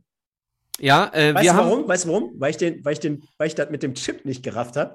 ich stand erst in der Schlange, war ganz vorne, habe dann erst gemerkt, dass man nicht äh, mit Geld bezahlen konnte, sondern mit dieser Karte. Die habe ich hier auch noch irgendwo liegen. Und äh, warte. Ach, Warte. Sind übrigens noch 1,50 Euro Pfand für die Karte drauf. Auf Äh. jeden Fall. Und dann bin ich vorne und dann merke ich, scheiße, brauchst so eine Karte, geh nochmal zurück, um mich dann nochmal hinten anzustellen. Dann war die zweite Halbzeit dran. Und äh, ich muss sagen, die Bratwurst habe ich mir erst gar nicht geholt. Ich habe mir lieber die Teufelswurst geholt. Also, es ist so, äh, wir haben äh, aufgrund der, äh, der äh, vielen Gästefans für einen Bierstand, haben wir uns im Vorfeld schon entschieden, beziehungsweise unser Fahrer, der Simon, der hier gerade auch im Chat fleißig ist, Simon Lamas, schöne Grüße, der hat sich dazu entschieden, äh, komm, wir fahren mal eben noch Meckes an auf dem Hinweg. Deswegen haben wir die Wurst nicht gegessen. Deswegen wundert mich, dass der Simon jetzt hier im Chat schreibt, die, die Wurst hat geschmeckt. Ich weiß nicht, wo er die her hat.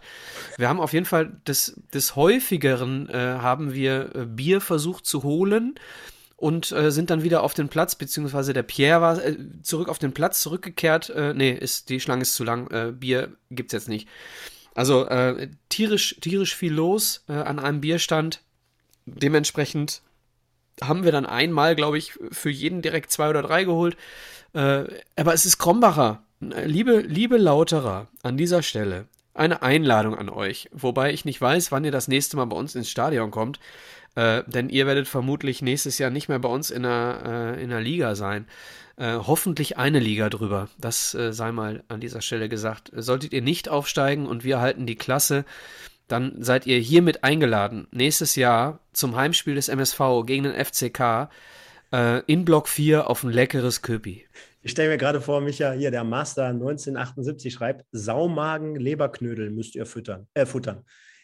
Ich stelle mir gerade vor, wie du im Stadion beim MSV Saumagen mit Leberknödel isst. Aber es wäre auf jeden Fall besser gewesen als der Döner auf der Rückfahrt. So viel steht fest. Alter, dir geht's aber gut. McDonalds, Döner. Ja, mir ging es ja danach nicht gut. Ich habe es doch schon erwähnt. Ja, gut, okay, komm. Ja, pass auf, wir kommen nicht drum rum. Der MSV Duisburg verliert also fünf, sagen wir uns schon wirklich historisch, 5 zu 1, erste Niederlage überhaupt in der dritten Liga gegen Kaiserslautern.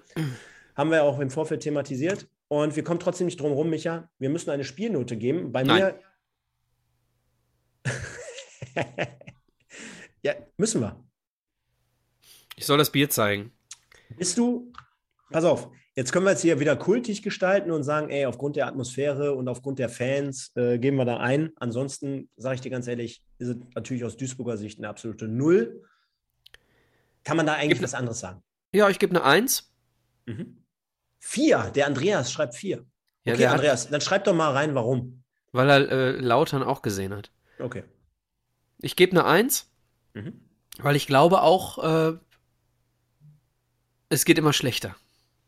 Noch schlechter? Es geht immer schlechter. Mhm. Es geht immer schlechter. Okay, dann nehme dann nehm ich äh, die Eins. Äh, die, nee, ich hatte null, ne? Du hattest null, ne? 0,5. Boah, auf was für ein Niveau begeben wir uns hier wieder? Wow. Wow, wow, und wow. ganz ehrlich, Stefan, du kannst es gerne tun und ich schließe mich einfach blind dir an. Ich möchte aber keinen Spieler des Spiels bei einem 1 zu 5 nennen. Das möchte ist, ich nicht. Das ist heftig, ne? Habe ich, auch, hab ich auch natürlich überlegt. Ähm, Dann ist es Marlon Frey oder Leo Weinkauf, aber ich möchte bei einem 1 zu 5 möchte ich keinen Spieler nennen. Ich habe mich, hab mich mit meinem Kumpel heute auch nochmal über das Spiel unterhalten, der es gestern im Fernsehen gesehen hat. Wurde ja, glaube ich, frei öffentlich gezeigt. Ähm, ich weiß, wird jetzt wahrscheinlich auch für Kritik sorgen, die Aussage. Ich nenne jetzt einfach mal einen und ich begründe das zumindest. Ja, ich weiß, der war auch an ein oder zwei Gegentoren äh, mit dabei und äh, der hat mit Sicherheit genauso Grütze gespielt. Aber wenn wir jetzt schon danach gehen, einen zu nehmen, zu müssen, Micha, was vermutest du, wen ich nehme? Einen Namen nur. Wenn du nimmst beim MSV ja, als Spieler ja, des Spiels? Ja, ja. Alabak Ich nehme Niklas Stierlin. Okay. Der hat mir. Na, habe ich ja gerade erklärt. Der hat mir jetzt auch Kann der Volker super, Mertins mal aufhören, hier äh, Copy-Paste zu machen? Der hat mir jetzt auch nicht super gefallen. Ich will das aber trotzdem damit begründen. Ich glaube, ja. das war noch einer, das sagte mein Kumpel heute auch, der es, wie gesagt, im Fernsehen geschaut hat, der zumindest seine Zweikämpfe, seine, seine eigenen Zweikämpfe Mann gegen Mann, der hat die zumindest mal gewonnen. Der arbeitet wirklich sehr, sehr physisch. Und ich glaube, ähm, er ist mit Abstand auch der Spieler im Kader, der pro Spiel die meisten Kilometer abreißt. Und äh, darauf habe ich auch geachtet. Da war jemand wirklich, der wirklich unterwegs war. Und ähm, deswegen bin ich bei Stirlin.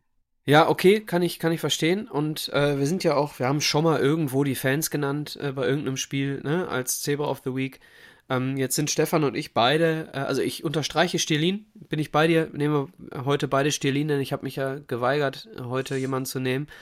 Äh, ganz kurz noch zu den Fans. Ähm, wir haben die, die, und damit würde ich persönlich das Spiel auch gern beschließen wollen. Wir haben die Szene von dem, von dem Jubel von Kolja Push äh, ganz kurz angerissen. Ähm, ganz ehrlich, es fehlt halt, so, manchmal fehlt ein bisschen Feingefühl, ja. Ähm, sind für viele, für viele war die Reise nach Kaiserslautern eine Odyssee.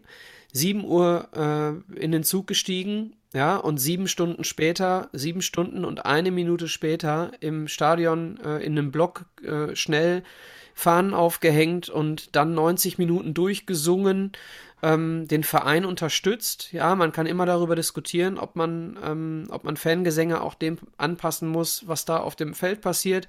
Aber man kann äh, den Fans hier nicht unterstellen, dass sie nicht unfassbar stark unterstützt haben. Das kam auch von vielen Lauterern wieder, der Hinweis, äh, starke Auswärtsunterstützung äh, und so weiter. So, und da muss man, muss man einem Spieler auch vielleicht mal ein bisschen, bisschen Feingefühl äh, mit in die Wiege legen, der bei einem 1 zu 5, weil er sein Tor feiert, weil es ganz, äh, ganz, ganz geil war, äh, vom Tor an sich, ja, und sich dann in die Kurve zu stellen, kurz den Finger auf die Lippen zu legen, so zum Thema hier, ne, äh, ruhig oder was auch immer und dann äh, irgendwie dieses Tor noch mit einem Jubelschrei irgendwie zu feiern. Also finde ich an der Stelle ganz kurz, du darfst gleich, äh, finde ich feingefühltechnisch gar nicht gar nicht so gar nicht so schlau. Was man aber trotzdem sagen muss und da bin ich immer wieder anderer Meinung als viele andere Fans. Ähm, du hast dich irgendwann mal entschieden, äh, einen Verein zu unterstützen. Du fährst ins Stadion, um deinen Verein zu unterstützen. Und ein Fußballspieler spielt dieses Spiel, um dieses Spiel zu gewinnen, um mit seiner Mannschaft dieses Spiel zu gewinnen, um mit seinem Verein ein Ziel, was gesteckt wurde, zu erreichen. Aber du spielst dieses Spiel grundsätzlich manchmal schon, aber grundsätzlich spielst du dieses Spiel nicht für die Fans. Ja, ich gehe raus, um dieses Spiel zu gewinnen, um mit meiner Mannschaft zu gewinnen, um meine Ziele zu erreichen. Und ich bin stolz darauf, so geile Fans zu haben, die mich dabei auch noch unterstützen. Und da muss man ein bisschen auch mal darüber nachdenken, äh, denn die, die Fans, so hatte ich den Eindruck, als die Mannschaft zu uns kam, äh, die Fans wussten gar nicht, wie sie der Mannschaft so begegnen sollen. Was für ein Feedback sollen sie der Mannschaft jetzt geben nach diesem Spiel? Mhm. Und äh, da muss man sich ganz ehrlich, in meinen Augen, ja, du kannst immer hinterher sagen, Leute, das war der größte Scheiß, den ihr hier gespielt habt und ich habe mich heute auch äh, zu einer dicken äh, Halsschlagader ge äh, geredet manchmal. Ja, okay. Aber was ist das, was uns weiterbringt? Das, was uns weiterbringt, ist hier in einem absoluten negativen Moment wie einem 1 zu 5 die Mannschaft nach vorne zu peitschen, denn wir brauchen mehr als wir diese Spieler brauchen. Brauchen wir die Punkte gegen Halle, um diesen Verein in dieser Liga zu halten. Und deswegen musst du als Fan den eigenen Stolz runterschlucken und alles dafür tun, dass dein MSV Duisburg, denn der MSV Duisburg ist größer als jeder Spieler, deinen MSV Duisburg in der dritten Liga zu halten und nachhaltig wieder nach oben zu bringen. Und deswegen ist meine Meinung immer, immer, immer, immer, immer, immer, die Mannschaft zu unterstützen und dafür zu sorgen, dass sie beim nächsten Mal vielleicht noch ein Prozent rausholt, was sie aus eigenem Verschulden und aus welchen Gründen auch immer dieses Mal wirklich schlecht und nicht gemacht haben. Sehr, sehr stark. Kann ich nur zu 100 Prozent so äh, unterschreiben. Und ich habe ja trotzdem versucht, also, ne, ich bin 100 Prozent bei dir. Ich habe trotzdem mal versucht zu verstehen, was er da meinte oder was er da macht. Und ja, kannst du nicht verstehen. Es nee, war einfach nicht schlau. Nee, nee, pass auf. Ich will damit trotzdem nur sagen, ähm, hätte man dann natürlich danach vielleicht auch nochmal aufklären sollen. Ähm, er hat sich ja dann da warm gemacht. Äh, in der ersten Halbzeit schon, auch nachher nochmal, glaube ich.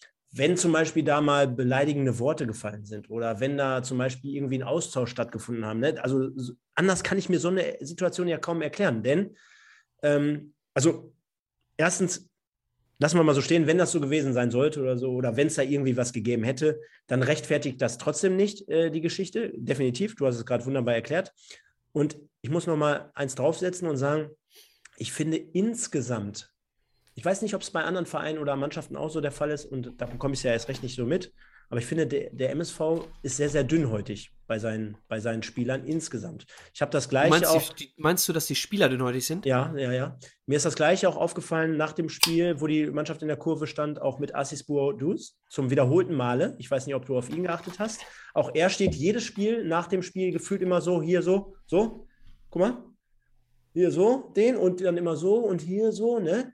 Also sorry, du hast es wunderbar erklärt, ich will das jetzt nicht wieder kaputt machen, aber die Fans sind doch wohl wirklich das Positiv, äh, Positive an dem Verein der letzten Jahre überhaupt. Ja? Also wenn es irgendwas gibt, was her hervorzuheben ist, dann sind es doch die Fans. Und ich meine. Ja, toll. Äh, Kolja, Kolja, ich Kolja, ja gesagt. Und ich meine, Kolja Pusch kommt von KFC Uerdingen äh, worüber reden wir da? Ne? Und der MSV hat gestern äh, über 1000 Fans mit den Lautern gehabt und äh, haben dann so ein Spiel gesehen. Ich meine, dass da nicht mal vereinzelte Pfiffe kommen, dass da nicht mal Ruhe oder Stille einherrscht. Das ist doch auch mal klar. Und ich muss dagegen aber trotzdem sagen, eigentlich habe ich die Stimmung 90 Minuten lang durch, auch nach dem dritten Gegentor, nach dem vierten Gegentor bombastisch gesehen und die Leute haben weitergemacht und äh, haben sich selber mehr oder weniger nachher gefeiert und den Verein. Von daher, sorry Leute, da müsst ihr euch an die eigene Nase packen und ihr, ihr seid ja halt die Spieler und für die Fans ist es das Leben, beziehungsweise der Verein ist größer, so wie du sagtest. Und von daher ja. kann ich das ja. nur so unterschreiben. Ja, ja nochmal, nicht, dass hier äh, der ein oder andere Fan mich falsch versteht. Ja, ich bin ja grundsätzlich auf eurer Seite und bin der Meinung, ähm, dass, dass man, wenn man sein Herzblut da reinsteckt, auch erwarten kann, dass, dass genug zurückkommt, beziehungsweise dass zumindest auch immer das Beste gegeben wird. Ja, das ist immer das, was worum es den Fans geht. Den Fans geht es geht, nicht darum, dass, dass die Mannschaft hier, äh, diese Mannschaft hier den, den besten Fußball zeigt, den es in Deutschland zu sehen gibt. So. Aber trotzdem, nochmal, unser Ziel als Fans muss es ja sein, dass die Mannschaft äh, demnächst besser Fußball spielt. Definitiv. So. Und ein, ähm, ein, ein äh, Vincent Gembalis, der aus der Duisburger Jugend kommt, äh, wird vermutlich nicht so reagieren wie Kolja Pusch der äh, in Krefeld gespielt hat. Hat er nicht auch in Heidenheim gespielt? Ja. So, der in Krefeld und Heidenheim gespielt hat. Ähm, für den ist das ist gar nicht despektierlich gemeint. Es ist vollkommen, vollkommen wertfrei und, und ganz, ganz neutral gemeint. Er, für ihn ist es nun mal was anderes, gegen so eine manchmal irrational, aber emotional reagierende Fan äh, äh, äh Welle, sag ich jetzt mal, äh, da zu stehen, ist nun mal was anderes äh, als, als das, was er vorher erlebt hat. Und wie alt ist er? 27? So, wenn du mit 27 zum ersten Mal zu einem Traditionsverein kommst, ja, pff, dann äh, kannst du es natürlich nicht nachvollziehen. Ist doch, so, jetzt kannst du ihm vorwerfen, dass er vorher noch bei keinem Traditionsverein war, von mir aus. Aber du kannst ihm nicht vorwerfen, vorwerfen dass das für ihn was Neues ist. Mach mal Deckel drauf. Ja, bitte. Ähm, wir hatten wieder bei Instagram auch gefragt, natürlich, eure Stimme und äh, haben dementsprechend sehr, sehr viele diesmal bekommen, Micha. Äh, ich lese mal vor. Duisburger Blut sagt, ähm, ohne Stoppelkamp läuft nichts, Vollkatastrophe, aber ein tolles Stadion. Die Petra, einfach nur kurz und knapp OW. Der MSV Christoph, unser Christoph hier, äh, ich kann da heute nichts mehr zu sagen. Mittwoch Niederrhein-Pokal und Samstag dann einmal wieder ein Sechs-Punkte-Spiel. Tom, 249, erste Halbzeit voll in Ordnung. Den Rest analysiert ihr ja, Gott sei Dank. Ja, Stefan, stopp. Ja. Kurz, wir sind gerade bei Fanstimmen, fällt mir gerade ein, wir sind schon im, wir sind immer noch jenseits der 120. Leute, lasst ein Like da. Liebe Lauterer, ja. lasst mal ein Like da. Hier das, das, das wollte ich auch gerade äh, eigentlich noch sagen. Ähm, wir sind bei 54 Likes, aber haben hier vorhin bis zu 160 Leute offiziell zumindest drin gehabt. Es sind ja wahrscheinlich gleich, werden wir sehen, wenn wir, ab, wenn wir beenden, dass es weit, weit mehr waren. Deswegen, liebe Leute, einfach mal liken. Ruhrpott-Zebra sagt, grauenhaft. Wir sind wieder in alte Muster verfallen. Äh, ja. ich, ich hoffe, das war ein Ausrutscher. Dann haben wir den Mick, Nick Marvel 285. Autsch. Viele unnötige Aktionen und Unkonzentriertheiten. Zudem sehr kaltschnäuzige Teufel abhaken. Simon, was erlauben Push? Kevin, Kevin Lux, äh, Arbeitsverweigerung. Ähm, 4-7 David, das war eine pure Blamage für uns. Florian Stausberg, einfach nur Micha, Punkt, Punkt, Punkt. einfach nur Micha? Was? Nee, der Florian Stausberg schreibt Punkt, Punkt, Punkt. Ach so, mehr Dann, hat er nicht geschrieben, okay. Der, der Kai, der Kai Wienold, Jadol, super. Dann der Müni 02, ich kotze im Strahl, fahre trotzdem wieder auswärts, Smiley. Der Mektorito, der Klaus, äh, es ist keine Schande. Es gibt diese Saison einfach drei oder vier bessere Mannschaften, eine Klasse besser. Der gut, jetzt kein Scheiß, der Götzinho, der hat auch übrigens einen Podcast, schöne Grüße. Der schreibt auch Punkt, Punkt, Punkt. also Götzinho. Götzinho, genau. Also wenn man weiß, äh, dass man dort bedient ist, schreibt man heutzutage, lerne ich gerade nur Punkt, Punkt, Punkt. Dann der Neudorfer 1902. Dieses Spiel ist ein Offenbarungseid. Keine Leidenschaft, kein Kampf. Dann ebenfalls der Neudorfer. Der B-Jung-Trainer muss weg. Oh dann, Gott. Dann haben wir Devin Hengst. Klassenunterschied und absolute Minusleistung. So wird es noch sehr, sehr eng. Dann nochmal Devin Hengst. Die Melodie, in Klammern Top-Film, passt zum Auftritt heute. Laut Mike, alle Kernschrott. Dann Fabian Opolka. Duisburg heute gleich Lautern 2021. Duisburg 2022-23, gleich Lautern 21-22. Grüße aus Lautern. Annette Ich will damit sagen, dass wir nächstes Jahr aufsteigen. Ja, wahrscheinlich. Die Annette, Bocholt, Halle und Berlin müssen gewonnen werden. Und der Flo 145, man hat gesehen, warum Lautern oben steht und wir unten. Jetzt müssen sechs Punkte im April noch her. Ja, liebe Leute, also, das war mit Sicherheit jetzt hier nicht der beste Auftritt unserer Zebras. Und Micha, äh, unser ja. Aufruf, oder besser gesagt deiner, der hat geholfen. Jetzt haben wir nochmal schnell 30 Likes hinterhergeschossen bekommen. Also okay. machen wir nochmal, bitte nochmal, bitte. Nein.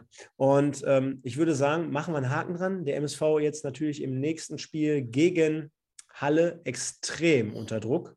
Und umso schwerwiegender sitzt natürlich jetzt immer noch so ein bisschen die Niederlage gegen Zwickau auch so ein bisschen im Gepäck. Du erinnerst dich, 0-1 gegen eine Mannschaft, wo wir niemals hätten verlieren dürfen. Ja. Das ist dann natürlich so doppelt und dreifach ärgerlich.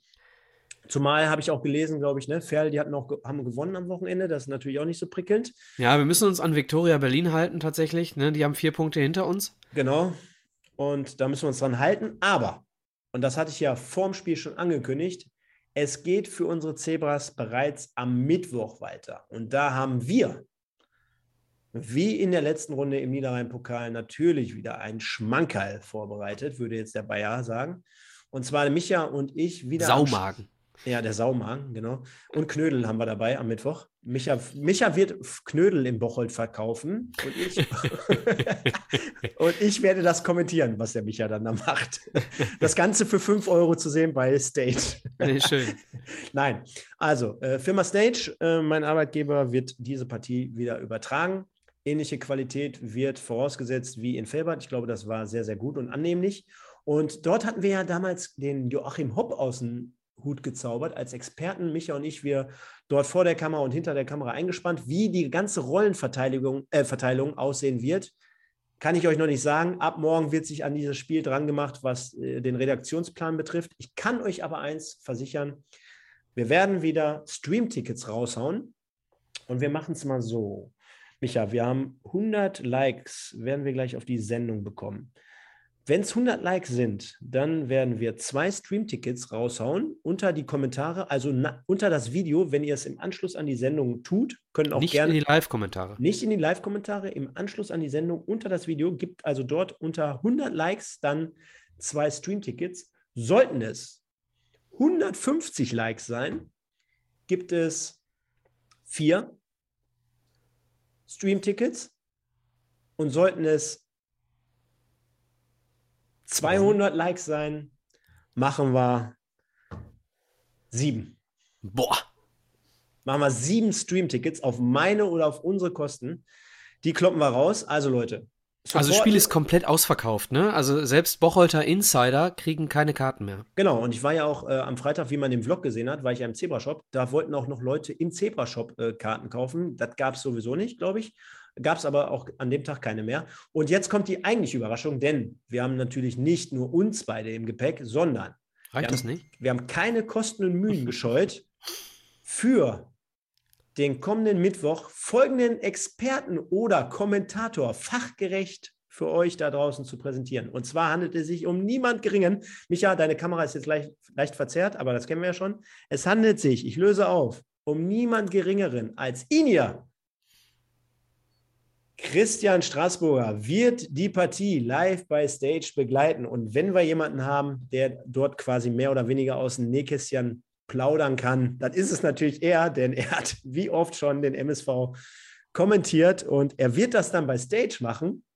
Und da habe ich so einen kleinen Deal mit ihm ausgehandelt. Sehr, sehr geil, sehr, sehr nice. Und wir gucken mal. Ich werde den Christian fragen, ob wir, Micha, vielleicht am Dienstag oder Mittwoch vielleicht auch noch ein kleines Instagram zusammen machen können, zu dritt. Nicht nur äh, für Podbolzer, sondern auch für Stage. Da werde ich dich wieder äh, auch mit akquirieren, sodass wir auf beiden Kanälen mit Sicherheit Dienstag oder Mittwoch so eine kleine Preview machen können von einer Viertelstunde, um natürlich den Vorverkauf ein bisschen anzuheizen, den Stream zu promoten und um uns dort für euch nochmal zu zeigen. Und äh, Strassi wird moderieren oder kommentieren oder bist du noch nicht klar?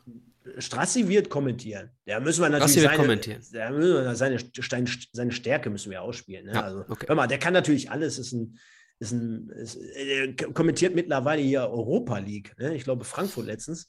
Äh, ja, und dann ist natürlich geil, wenn der Bocholt gegen Duisburg kommentiert. Hat er sofort zugesagt, hat er richtig Bock drauf.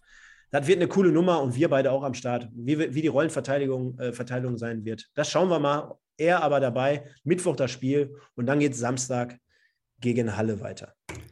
Ja, wunderbar, ne? Also Strassi, ein starker Kommentator, finde ich auch. Guter Typ. Inzwischen habe ich wieder äh, zugenommen, sieht man hier gerade im Bild. Ich habe wieder ein normales Format. äh, ja, also äh, ob, ob Strassi äh, dann mit äh, Stefan oder mit mir gemeinsam kommentiert und ob Stefan dann äh, interviewt oder ich oder wie auch immer, das seht ihr dann im Stream bei Stage. Und äh, gewinnen könnt ihr bis zu sieben Tickets, wenn ihr hier ordentlich Likes hinterlasst.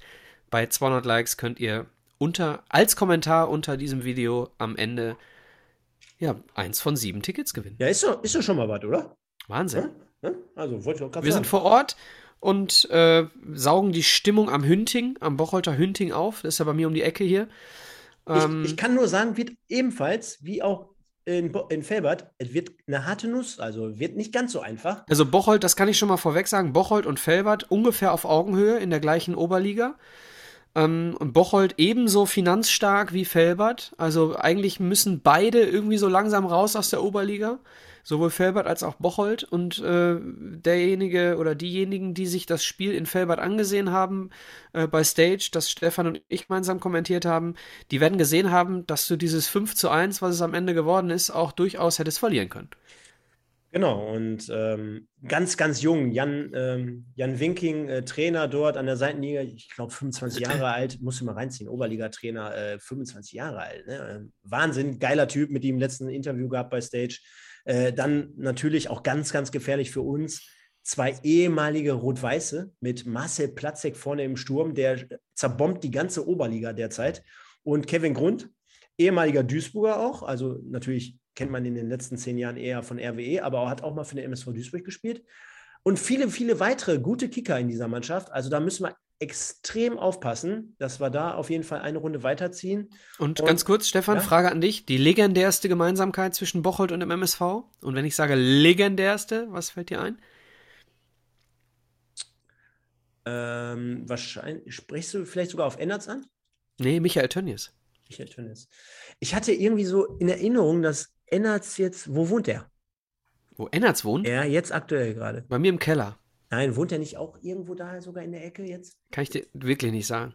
Das hätte ich nämlich wegen legendärs. Aber, aber, okay. aber wer, das, wer, das, wer das Michael Tönnies äh, Buch auf der Kippe liest, äh, der wird darin finden, äh, Michael Tönnies spielte für Bocholt gegen den MSV Duisburg, äh, gegen den FC Bayern und steht nach dem Spiel, steht er am Pisspot am Pissoir und äh, wird von, boah, lass mich nicht lügen, Kalle Rummenigge oder Jean-Marie Pfaff, irgendwer hat ihn darauf hingewiesen, du, der Uli Hoeneß wird dich gleich anrufen und äh, wird dich für den, MS, für den, für den FC Bayern äh, akquirieren wollen.